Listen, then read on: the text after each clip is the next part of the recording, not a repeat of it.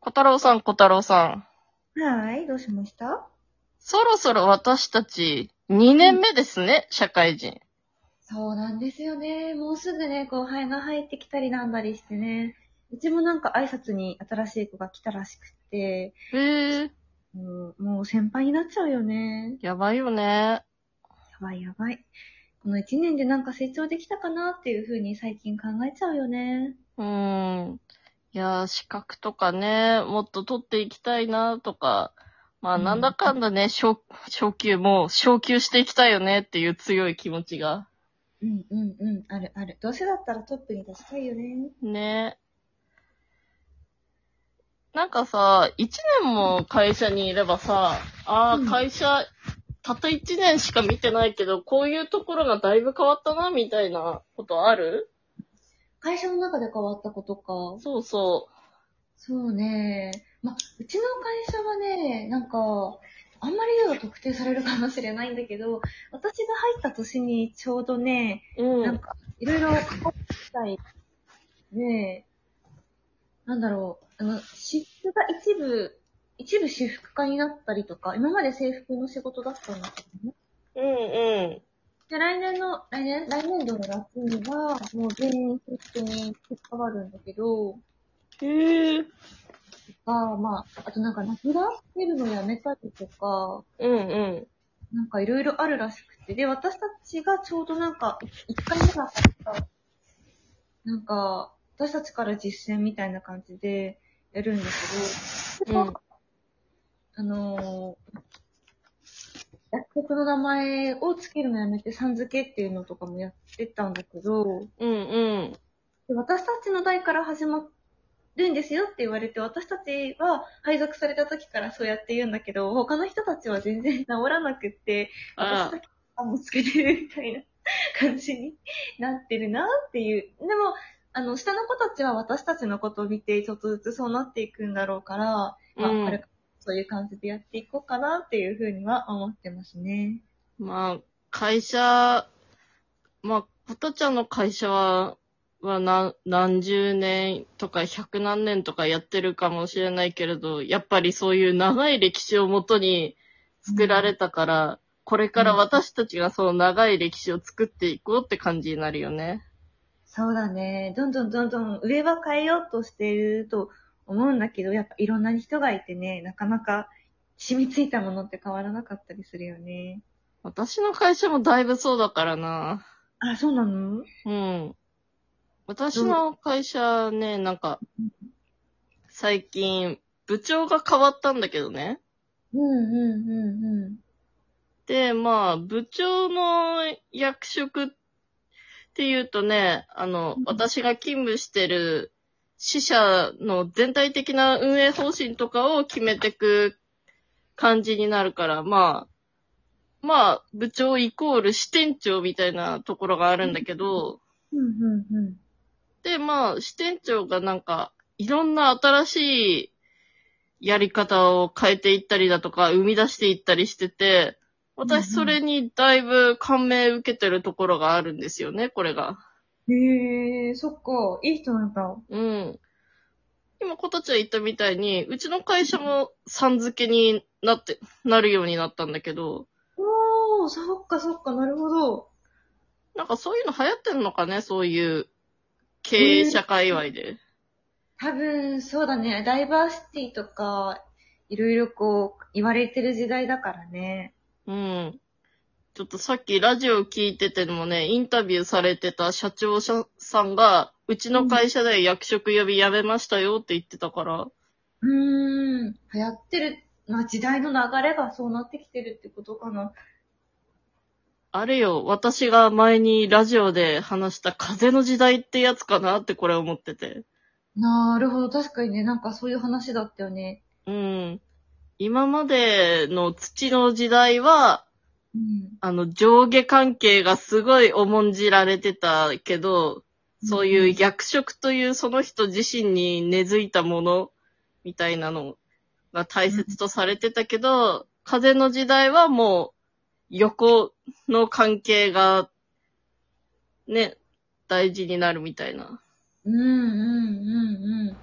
そうだね。なんか、縦でね、言ったことが絶対とかそういうのじゃないよね。今だって新卒でも、なんか、大手のところで、新卒1年目だけど人によって給料変えて、実力主義みたいなとことかもあるし、やっぱり、そういう年齢とか、そういう枠組みに縛られないっていう流れはあるだろうね。そうだよね。どこだっけななんか SNS のフォロワーが多い人を採用するみたいな。ああ、そういう会社もたまにあるよね。ベンチャー系とかだと、なんだっけな、バズり休みがある会社とか あるらしいよね。いやー、すごいなーうん我々の住む田舎にはそんな会社さすがにないか。さすがにそれはないかな。まあ、そもそもバズったところでそれが利益にならなきゃいけないしね。うん。うん。欲しいな、バズり休みでも。広報担当とかになってさ、バズったら1日休暇ですとか。いい言われな。あ、そうだ、うん他にもあるんだけどさ、うんうん。なんか、うちの会社を立て直していくために、なんうん何個かグループ分けされて、そのグループごとで話し合って提案出し合って、こういう風に会社を変えていこうっていう風なグループができたんだけど、もう主体的で素晴らしいね。うん。うん。もともとあったのに、うん。く、まあ、二つくらいのグループ加えたっていうか、もともとなんか会社内の安全面、衛生面を見直すグループと、うん。あと、大企業でいうところの労働組合みたいなグループと、うん。うん。あと二つ、若手を育成していこうっていうグループと、うん。うん。あと女性目線で会社を変えていこうっていうグループができたのよ。おー、すごいね。本当になんか、この先の時代のこと見据えてる支店長さんなんだね。そうそうそうそう。そのグループ作った時の説明でも、もう今の時代 SDGs とかジェンダーとかそういうのがね、注目されてるからね。うちの会社もちゃんと時代に寄り添っていきましょうみたいなことをずっと言ってたからさ。うんうんまあなんか、ちょっとおじいちゃんおばあちゃんだらけで古い会社だったから、すごいこういう提案してくれるの、なんかありがたいなって思ったんだよね。うん。うんうんうん。そうだね。なんか、弱者に、弱者っていう言い方は良くないけど、どうしても立場がまだ低い人たちに対しての配慮っていうのがね、されてるっていうか、そういう人たちの意見もすごく大事だもんね。そうそう。なんか今までうちの会社でやってこなかった、なんかキャリアコンサルタントさんによるなんか指導会とかもね、おー。やるようになってきて、本当に会社がもう全体的に変わっていきそうだなって。うーん、すごいね。確かに、でも自分のキャリアとかを見つめる機会っていうのはね、大事だから、すごいいい会社になってるんだね。そう。ちょっとこれからが楽しみだなーって。うんうん。あで、私は、あの、その若手グループと女子グループにね、ちょっと入って、まあ、いろいろ会社のこと考えていきましょうっていう話し合いをすることになったんだけど、うんうんなんか、ね、女子グループのもう初回の会議が終わった後ね、うん。うん。いや、会社これでいい方に動いていくんだなっていろいろ思いながらね、会議室出たらさ、うん。その会議に参加しなかった男性陣から、うんうん。おう、お茶会は終わったのかって。